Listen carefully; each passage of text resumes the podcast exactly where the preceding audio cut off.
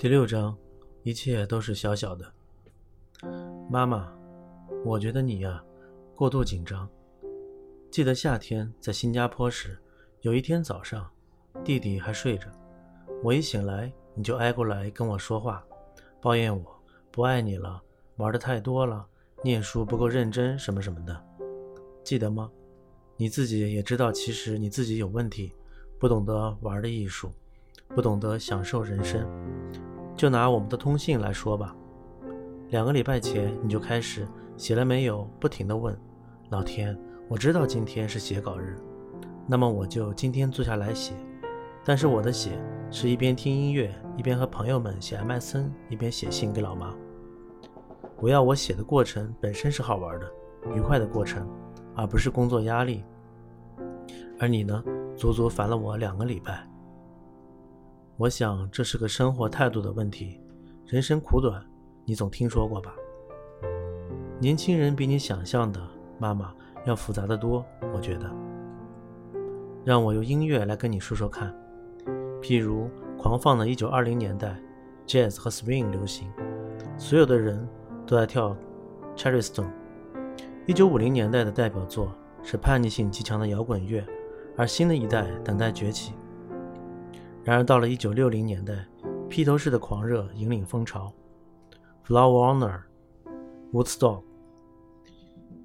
Hippies and Babies，接着就越来越复杂了。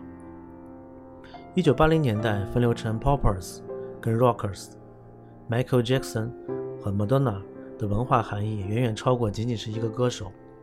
1990年代已经有多元混合，Rap、Techno、Boy Band。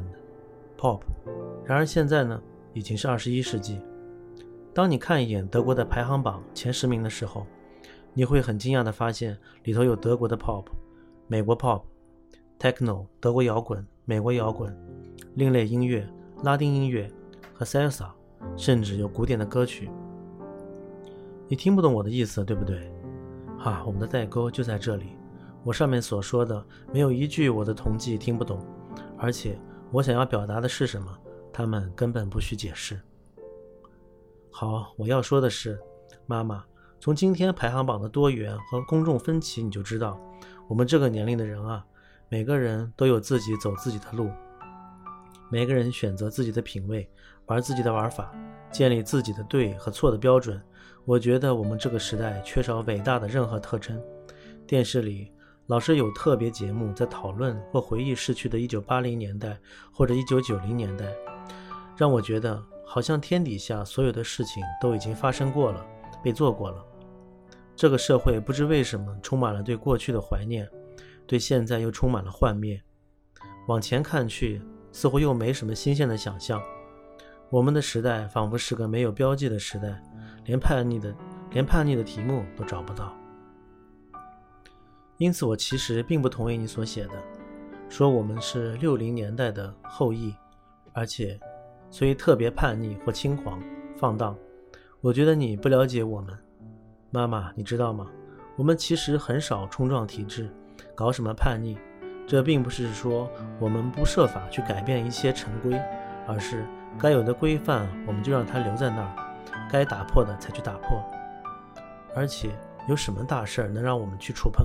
什么重要的议题让我们去反叛呢？我们能做决定的，都只不过是生活里的芝麻小事。你说轻狂，我是挺懒惰的，没错。但我很多同学可勤奋向上，但我很多同学可勤奋向上的很呢。很多人早就计划的好好的，明年夏天毕业了之后要干什么。很多人已经准备要读到博士了。老师们也越来越紧张，给我们极大的压力。从现在到明年毕业前，我们会每个礼拜都有考试。德国失业率如此之高，年轻人其实有点战战兢兢，几乎到了谨小慎微的地步。他们几乎太知道，没有好的教育就得不到好的工作机会。人生毕竟不是一场没完没了的 party。而我有多爱玩呢？即使是旅行，够了也就够了。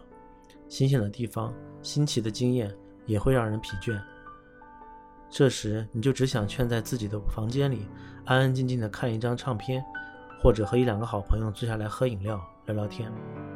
妈妈，我不是个兽性发达的叛逆少年，所以请不要下断语判我。问我，了解我，但是不要判我，真的。安德烈，我想狂奔一番，在学校里，我想嘶吼一番，用我的肺。我刚发现这世上没有真实世界这回事儿，只有谎言迫你想法穿越。